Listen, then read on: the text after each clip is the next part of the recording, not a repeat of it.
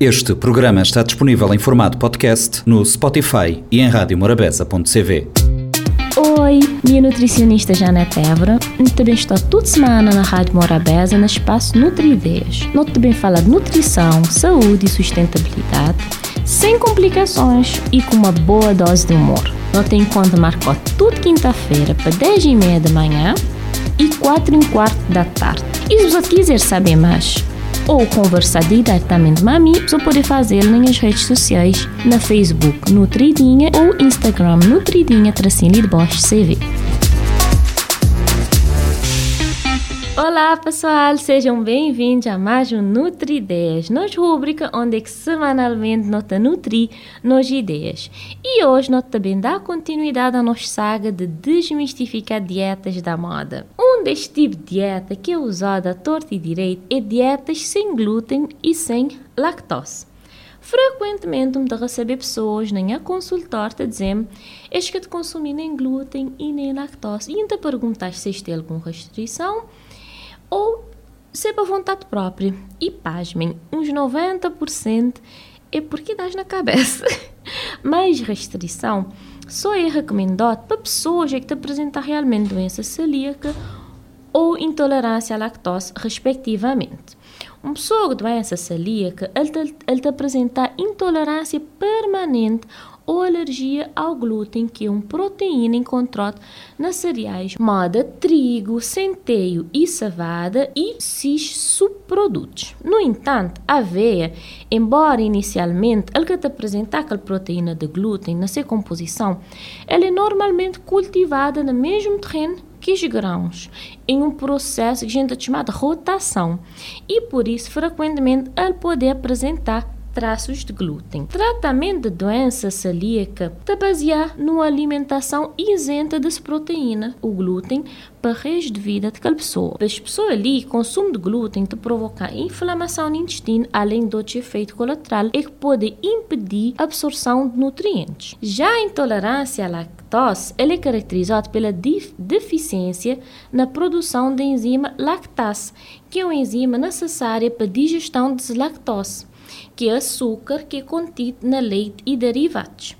Na deficiência das enzimas, e, e que a lactose daquele leite passa a ser fermentado no intestino, o que está a causar sintomas indesejáveis, moda diarreia, distensão abdominal, e existem vários graus de intolerância à lactose. Por isso que algumas pessoas, mesmo que intolerância, isto conseguir consumir pequenas quantidades de leite ou derivados moda queijos e iogurtes, enquanto outros que te tolerar nem mesmo pequenas quantidades. Cada vez mais está aflorar a discussão sobre uma possível inflamação intestinal causada por glúten e por lactose nas pessoas e que te apresentar nem doença celíaca, nem intolerante à lactose. Contudo, ainda que te existem pesquisas conclusivas e que te sustentar a recomendação de exclusão de glúten ou de lactose da alimentação habitual para indivíduos saudáveis.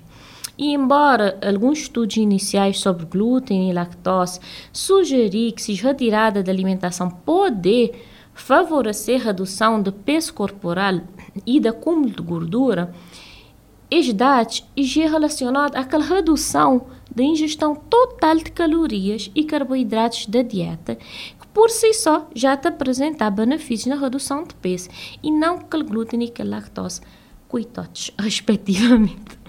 De destacar ainda que na maioria das pesquisas sobre efeito de dieta sem glúten e sem lactose, e é realizado na animais isto, isto apresentar resultados divergentes. E um fofoquinho ali, bem rápido. Estudos deste tipo é teu enviesado e tinha o jogo de interesse e dinheiro na meio. Então, é para deixar pessoas de cabeça ainda mais confundida. É uma pesquisa que tive de avaliar perfil nutricional de produtos vendidos nos supermercados na, na Austrália, ele concluiu que aqui que te apresentar na embalagem com a descrição de sem glúten, ele apresenta piores teores do, de outros nutrientes que aqui que é escrito com glúten. Então, aqui já autores concluem que é improvável que o consumo de produtos sem glúten pode conferir benefícios para a saúde. Atenção, para pessoas que têm intolerância ao glúten. mas ainda é preciso mais pesquisas para esclarecer isso. Quando o objetivo é redução de peso e saúde, é preciso ter um olhar mais amplo possível. Isso porque diversos fatores podem interferir na adoção de um estilo de vida saudável e no excesso de peso, desde a amamentação, passando por uma alimentação adequada e saudável, até a prática de exercícios físicos ou mesmo que ambientes obesogênicos, né? que ambiente que te facilitar a obesidade ou até mesmo a publicidade de alimentos modo eu tinha falado no programa anterior, entre outros. Portanto, se bo que tens restrição, é nem preciso cortar os alimentos de boa vida. Outro queridinho do momento é o uso de alimentos termogénicos. Que de alimentos termogénicos é que a gente acelerar o metabolismo por meio de estímulos para aumento da atividade do nosso sistema nervoso simpático. E de alimentos que é difundidos como termogénicos é alguns frutas, verduras, café, chás, especiarias e ervas, incluindo alecrim, pimentão, aipo, hortelã, soja, pimenta, brócolis, chá verde, canela e gengibre.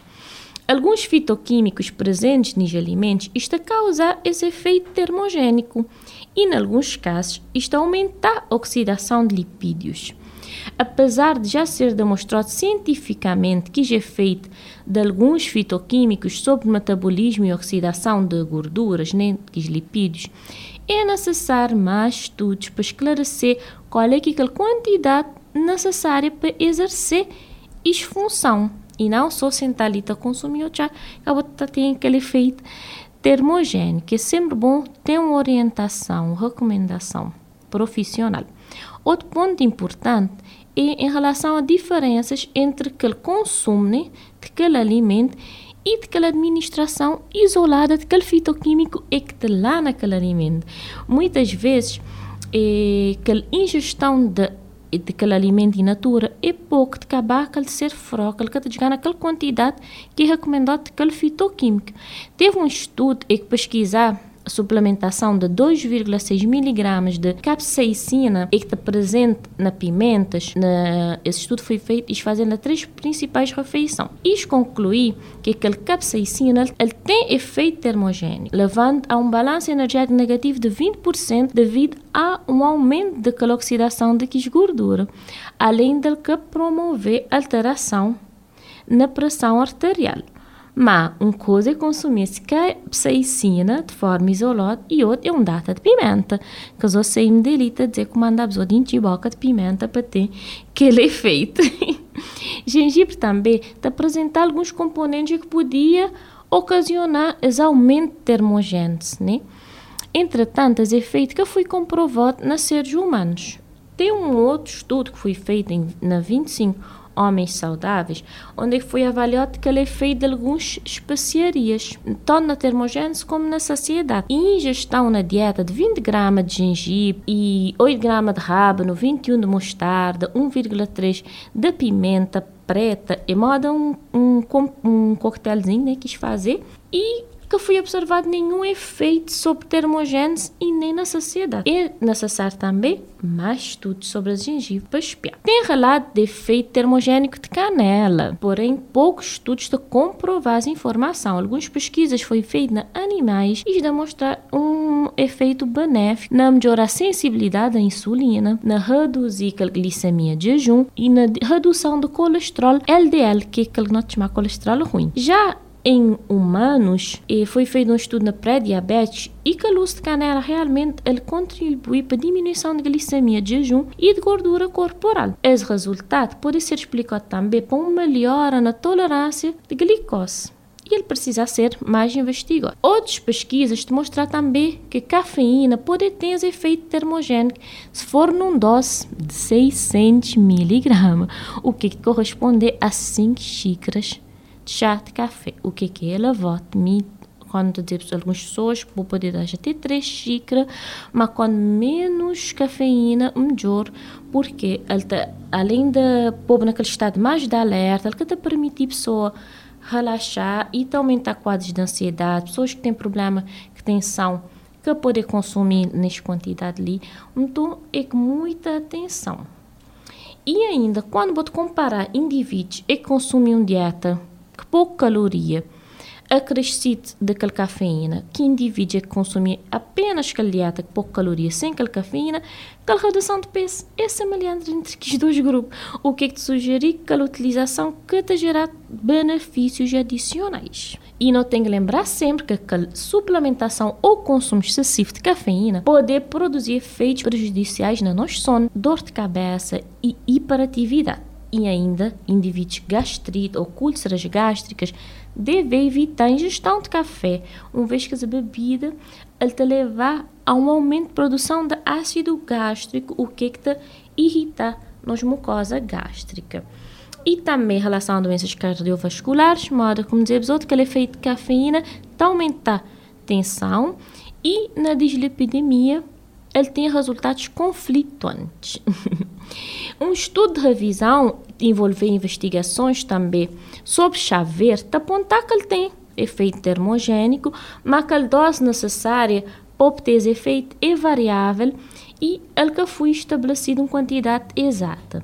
E em relação ao peso, que os resultados foi controverso.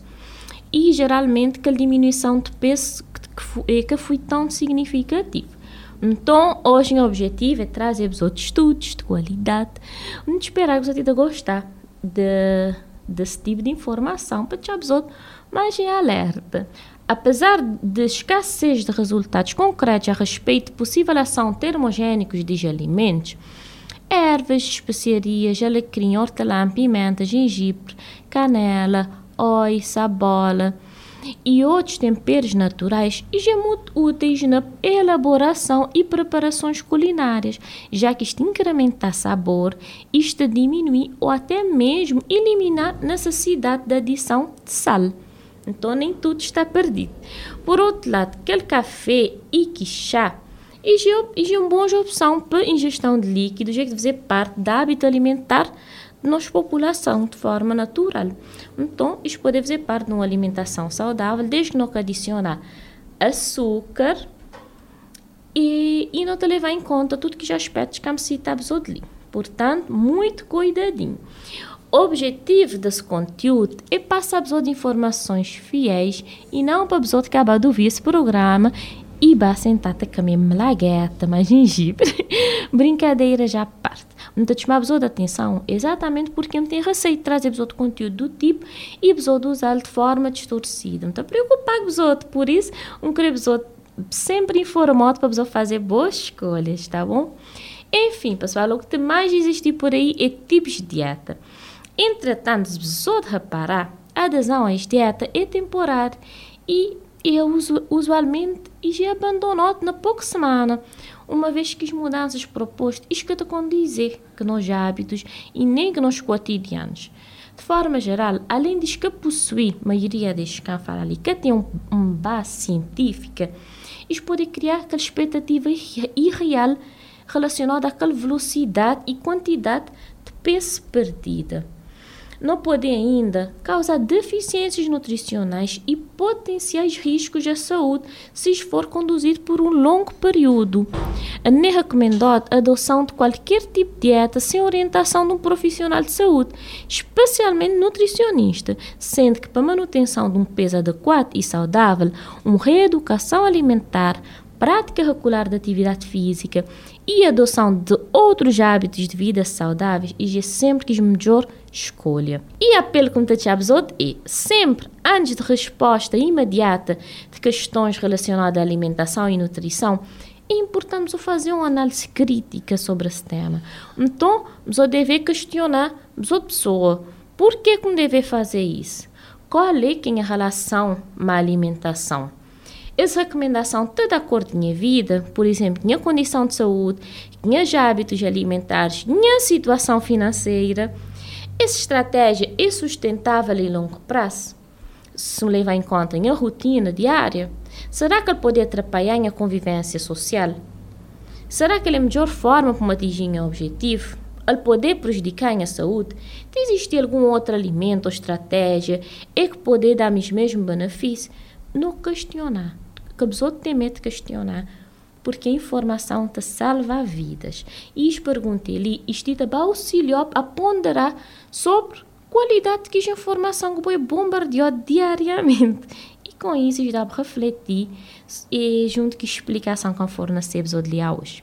E acima de tudo, se vou fazer uma dieta, fazer só se ele tem bom nome ou seja, ele é individualizado, feito para boa por um nutricionista.